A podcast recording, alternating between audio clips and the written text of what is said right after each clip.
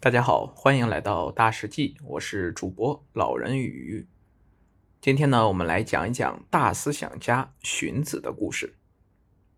战国时代，先秦诸子百家中曾出现过一位大师，他是儒家的代表人物之一，不仅继承和发展了儒家思想，还提出隆礼重法的治国观点及学不可以已的学习观点。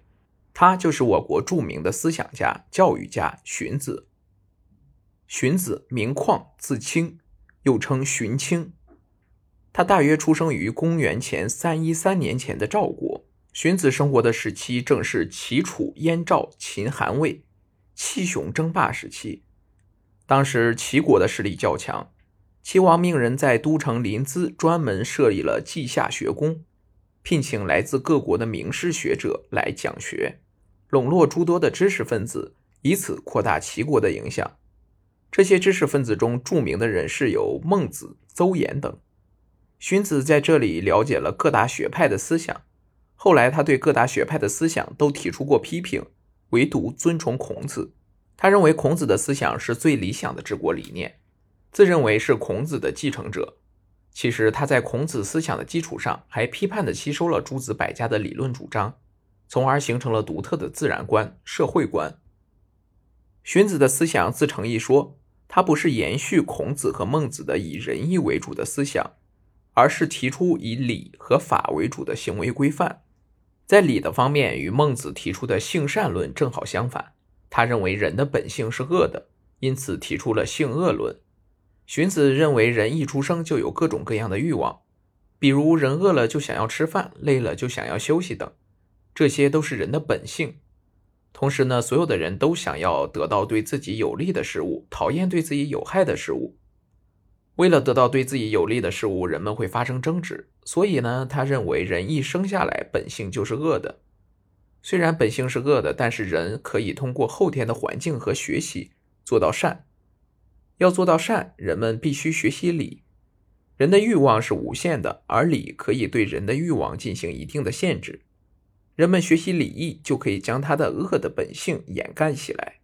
当人的本性和礼仪两者能很好的结合起来的时候，这样的人就可以成为圣人了。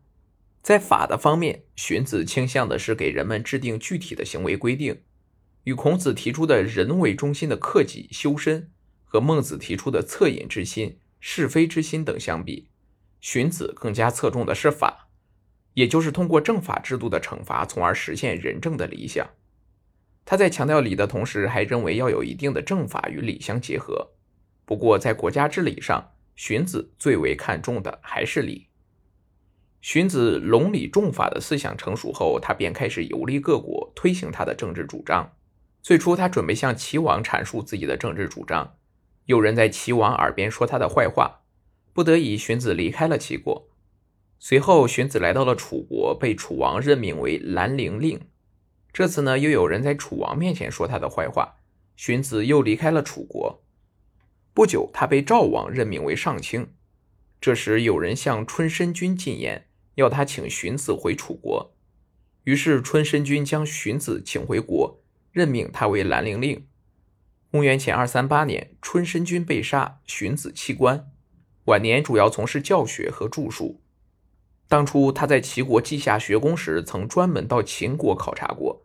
他认为秦国以后最有希望一统天下，他希望秦国国君能够实现统一天下的大业。同时，他还提出具体的措施。只是荀子的思想主张与当时秦国的政治不符，而没有得到秦王的重用。几十年后，他的学生李斯根据他的思想提出的法治和王者之道，得到了秦王的赏识，被任命为丞相。荀子重视学习，他认为学习对于一个人来说非常重要。这在他的著作《劝学》中有具体的论述。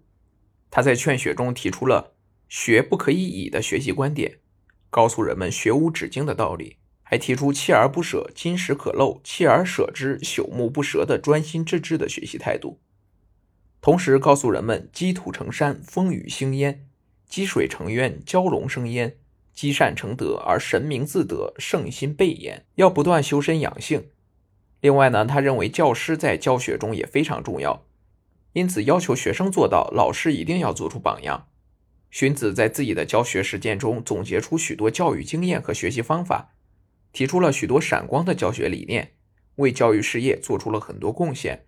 他培养了很多有才能的学生，其中著名的有李斯、韩非。荀子的文章论题鲜明，结构分明，说理透彻，而且他的语言丰富多彩，善于旁征博引。文章中他用了比喻句、排比句、对偶句，这种集百家之长于一体的写作风格。被人们称赞为诸子大成。从文学的角度来讲，荀子也是一位杰出的文学家。